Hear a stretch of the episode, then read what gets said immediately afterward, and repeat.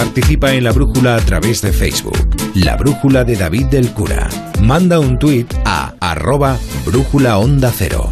Participa en la brújula a través de WhatsApp. Deja tu mensaje de voz en el número 608-962-492.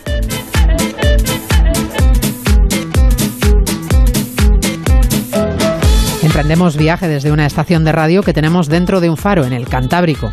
Lo siguiente en la brújula es una conexión con Punta Norte, con Javier Cancho. Y en el capítulo de hoy, el hombre que nunca odió a nadie.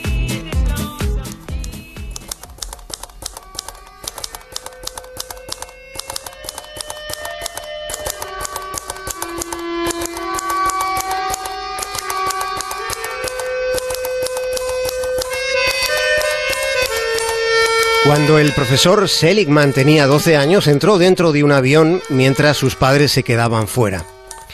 Íntimamente, quizá en aquel momento ya tenía una edad suficiente para llegar a intuir que aquella estaba siendo la última vez que les vería. Hitler había llegado al poder y, y ya estaba mostrando la mueca del odio que profesaba a los judíos.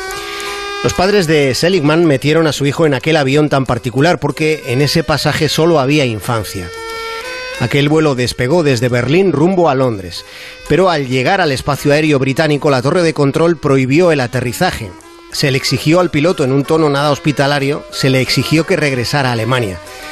Pero el piloto no lo hizo, el piloto fingió una avería y un aterrizaje forzoso.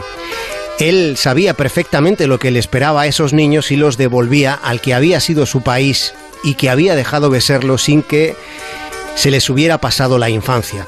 Hoy nadie recuerda el nombre de aquel piloto, pero sin la determinación de ese hombre, sin su integridad, sin su coraje, probablemente hoy nadie conocería al hispanista Karl Ludwig Seligman.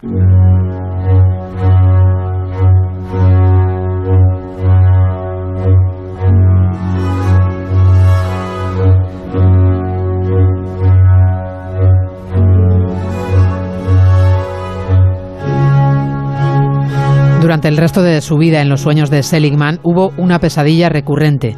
Soñaba que iba en ese avión y que no aterrizaba nunca en Londres. Muchas noches se despertaba temblando justo en el momento en el que era detenido por la Gestapo. Un estudio que no se ha hecho dice que el odio es uno de los mayores incitadores de pesadillas en la historia de nuestra especie. El odio. El odio que es una manifestación emocional. Aristóteles fue el primero en distinguir entre la ira y el odio, dándole particularidad a ese sentimiento brutal que subsiste más allá de lo que pueda ser el arrebato de, irascibilidad. Nietzsche fue otro de los filósofos que reflexionó sobre por qué el odio está tan presente en la psique humana. Y Nietzsche decía que de algún modo el odio también sirve para mantener un cierto estado de alerta intelectual. ¿Han odiado alguna vez ustedes? Ya saben que se dice que la inmensa mayoría de la gente lo hace. El odio está entre nosotros, es como un aroma imperceptible. Se odia mientras se espera, desesperando, mientras se está a solas con la mente, sobre todo. Se odia mucho en los cuartos de baño. Se odia en los aseos. Se dice que casi todos lo hacemos en mayor o menor intensidad.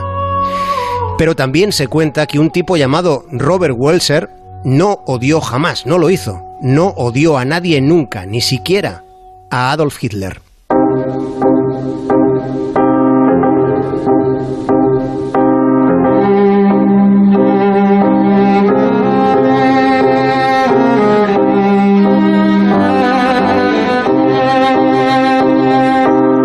Walser apareció muerto una mañana de Navidad del año 1956. Apareció tendido sobre la nieve.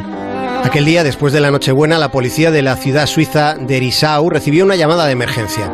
Se alertaba de que un grupo de niños que estaba haciendo un muñeco de nieve pues se había topado con un cadáver. El señor Walser, que en, en, vida nunca se metió con nadie, había dado un susto de muerte a aquellos chiquillos. Walser tenía 78 años de vida cuando se encontró con la muerte. Se murió de frío cerca del hospital psiquiátrico donde pasó 23 años recluido en la compañía gélida de la soledad. Cuesta imaginar cómo deben ser 23 años metido en un lugar así, en un lugar que en sí mismo ya constituye un estigma y algo casi peor, una paradoja considerable. ¿Cómo podía ser llamado sanatorio mental, sanatorio, un lugar donde la sanación no llegaba ni después de que hubieran pasado 23 largos años? ¿Qué tipo de sanación se consigue cuando alguien tan brillante como Walser no escribió ni una puñetera línea en esos 23 años? Él mismo, en un ejercicio bastante sereno de clarividencia, él dijo una vez al poco de entrar en ese sitio llamado institución psiquiátrica, Walser dijo, yo no he venido aquí a escribir, sino a volverme loco.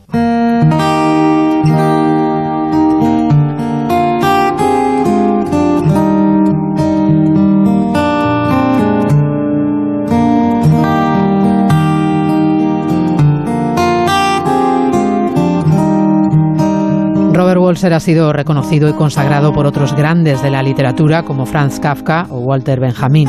Se trata de uno de los más influyentes autores en lengua germana de todos cuantos hubo durante el siglo XX. Es fascinante la, historia de sus microgramas y sus contenidos. Son manuscritos, son 526 manuscritos redactados con una caligrafía gótica microscópica que únicamente puede ser parcialmente leída a través de, de potentes lentes de aumento. Carl Schelick decía que los microgramas no son solo apasionantes porque resultan casi indescifrables, casi secretos. Walser los esculpió letra a letra desde su melancolía, como una fuga íntima fuera del alcance del público. Schelick fue a visitar a Walser al manicomio durante casi 20 años. Y le animó en cada visita a que escribiera, pero Walser no lo hizo. Schelick fue uno de los pocos que se acordó de no olvidarse de ese genio que fue considerado un loco.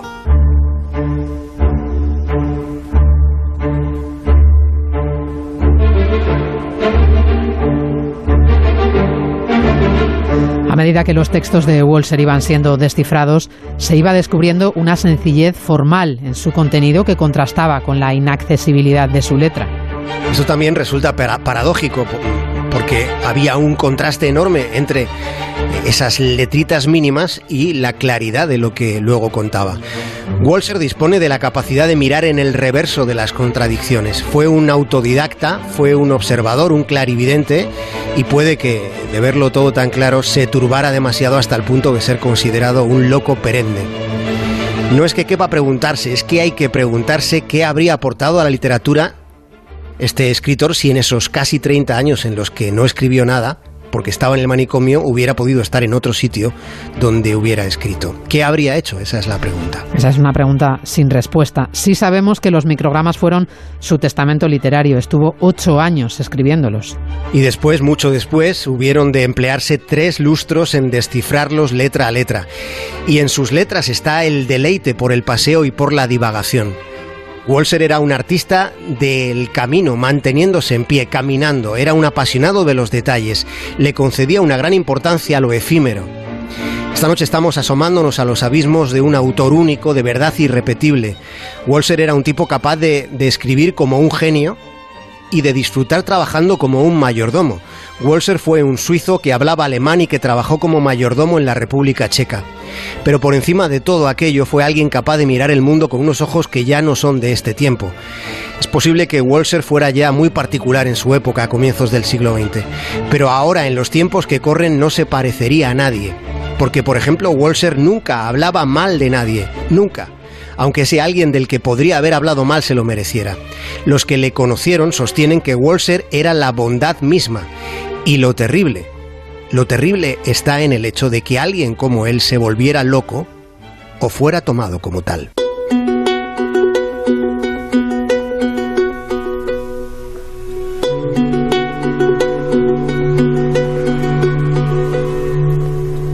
Robert Walser fue un héroe moral, lo cuenta Vila Matas, y además lo fue desde el principio. Sí, le describe con mucho tino Lorena Maldonado diciendo que él era uno de esos niños con ojeras tempranas dilucidando asuntos por dentro hasta que llegaba la noche. Fue un incomprendido que se fue y antes de irse ya escribía para ausentarse. Walser lo dijo en voz baja, pero quedó escrito. A la infancia, dijo, se le enseña a obedecer, como diciendo que no se la enseña a pensar. No se la enseña en la naturaleza, que es lo que sería natural. Él se volvería bastante más loco todavía en nuestro tiempo, pero en nuestro tiempo su forma de mirar sigue siendo clarividente. Puede que lo sea más que nunca. Walser decía con sarcasmo que algún día estaría dispuesto a fundar una sociedad anónima para la difusión de ilusiones hermosas aunque no fueran nada fiables.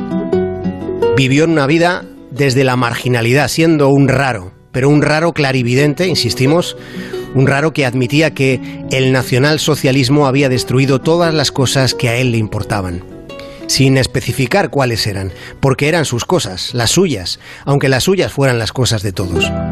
Robert Walser fue un anticipador, tenía la capacidad de percibir lo que iba a pasar, porque se pasaba la vida observando, tenía sentido y sensibilidad, inteligencia y locura, y teniendo ese tipo de locura, pues nunca le dieron por cuerdo, así que su locura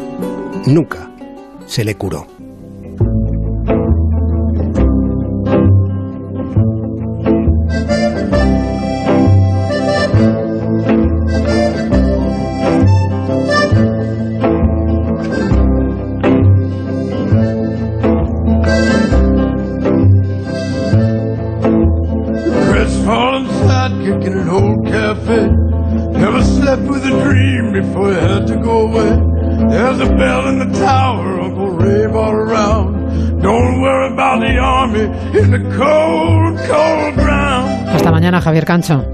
Hasta mañana, María. Cold ground. Cold, cold ground. Cold, cold ground. I'll only cry, baby, when there's wood in the shed. There's a bird in the chimney and a stone in my bed.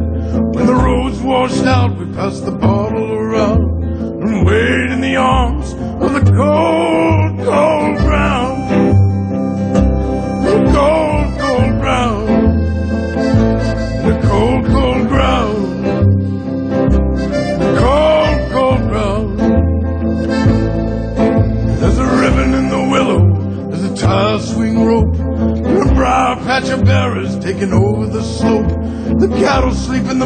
mailbox and we'll never go to town. till we bury every dream in the cold, cold ground.